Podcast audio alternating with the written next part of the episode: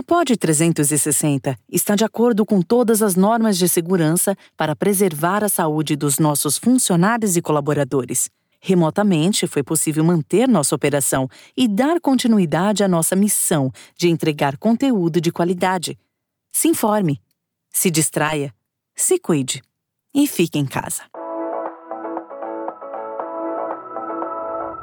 Olá, eu sou a doutora Lu Maciel, veterinária, e hoje eu vim aqui falar rapidinho para vocês de como os cães se reconhecem. Uma das formas deles se reconhecerem é através daquela cheiradinha do bumbum.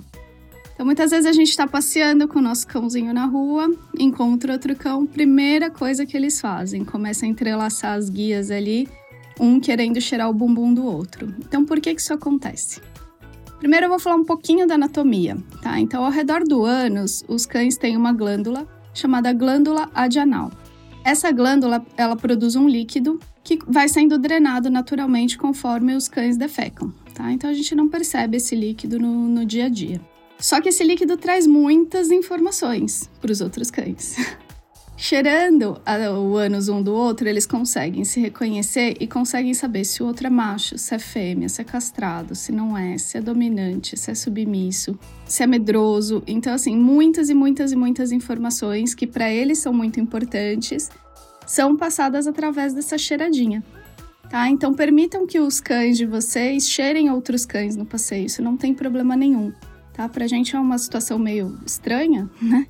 Mas permitam, porque isso para eles é importante. Eu não sei se vocês já repararam que os cães mais medrosos, eles tendem a colocar o rabinho para baixo da perna, né? Então eles acabam tampando essa glândula. E isso acaba ajudando a impedir que os outros cães percebam que ele é medroso através do cheiro.